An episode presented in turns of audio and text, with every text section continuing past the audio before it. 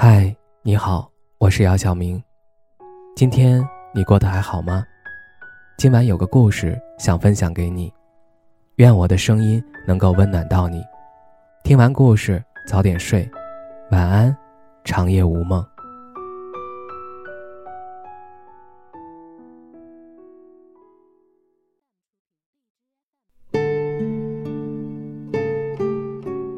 这个话题又上热搜了。频繁的聊天会出现恋爱的错觉吗？有很多网友参与讨论，大多数人的观点是因为聊天产生的爱情不一定是真实的。人生的三大错觉是什么？他喜欢你，有人敲门，手机震动。我们很容易放大别人对我们的情感，误以为别人靠近我们就是喜欢我们。实际上，这样的好感。很多时候是靠不住的。聊天时间久了，为什么会产生好感？第一，单纯接触效应，这是心理学上的一个概念，可以理解为，随着两个人接触的时间和频率越多，那么两个人之间的好感度就会上升。即使你之前对这个人的印象比较糟糕，但随着你们两个人相处的次数增加，进一步了解以后。你会发现，自己好像没有那么讨厌这个人了。网上有个段子，快递员每天帮女生传递她跟异地恋男友之间的信件，在帮助女生传递了上百封情书后，女生选择跟快递员结婚了。虽然是个段子，但却很好的说明了这个心理学概念：越是频繁接触的人，我们就越容易对其产生好感。而一个人出现在你的生活中，每天跟你聊天，嘘寒问暖，就能够缓解你情绪的焦虑，带给你温暖。如何走进一个人的内心？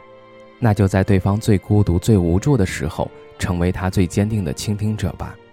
第二，分享欲会增加两个人的信任度。心理学上还有个概念，叫社会分享理论，可以理解为两个人分享话题的深度。决定了两个人之间的关系。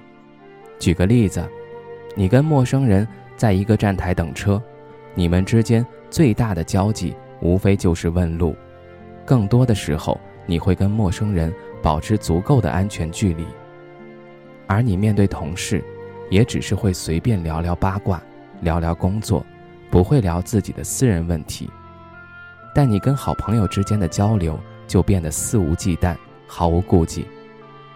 面对喜欢的人，我们也会如此，会不受控制的跟对方分享有关自己的一切，哪怕是自己的囧事儿，也毫不在意。随着两个人分享的话题越来越有深度，自我暴露的程度越深，那么两个人的感情也就随之加深。自我暴露程度高，会增加两个人的信任度，而信任感增加，就会进一步。增进彼此的感情。第三，习惯产生与滤镜效应，你知道吗？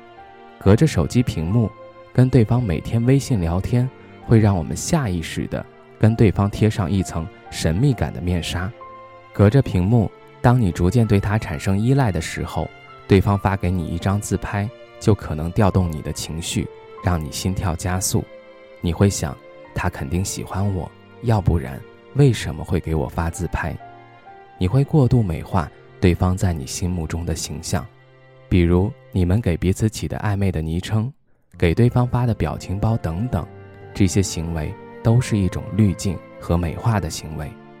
更重要的是，当聊天超过一定频率，就会形成一种习惯。别被网聊来的感情骗了，在网上看到一组数据，和异性频繁聊天。会产生恋爱错觉吗？其中有百分之六十三的人表示会产生恋爱错觉。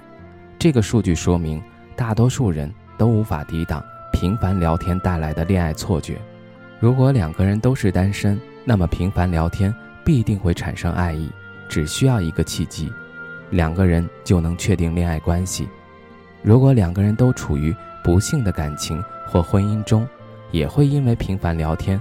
导致彼此心猿意马，这样的感觉更多是一种激情，当激情产生时，我们会有种上头了的感觉，而本质上是因为你体内多巴胺与荷尔蒙分泌时带给你的情绪波动，导致你怦然心动。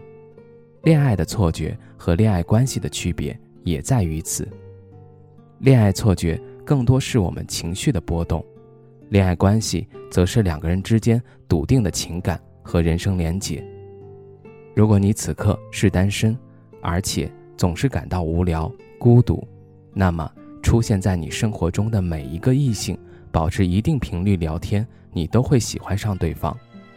如果你每天同时跟十个人聊天，那你就产生了十份感情，累不累啊？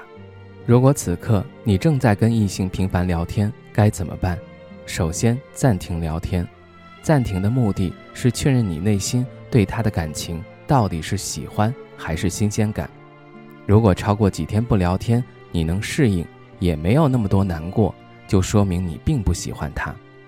反之，如果你很难过、悲伤，那就说明你已经陷进去了。其次，跟其他人保持沟通，跟别人保持同样频率的沟通，是为了测试你是否会对他人产生好感。如果同样产生了好感，就说明这样的爱是不靠谱的。如果你的感情全部留给了第一个陪你聊天的人，那就是喜欢。频繁聊天的结果有两个：要么确定恋爱关系，要么失去了新鲜感后，从对方的生活里消失。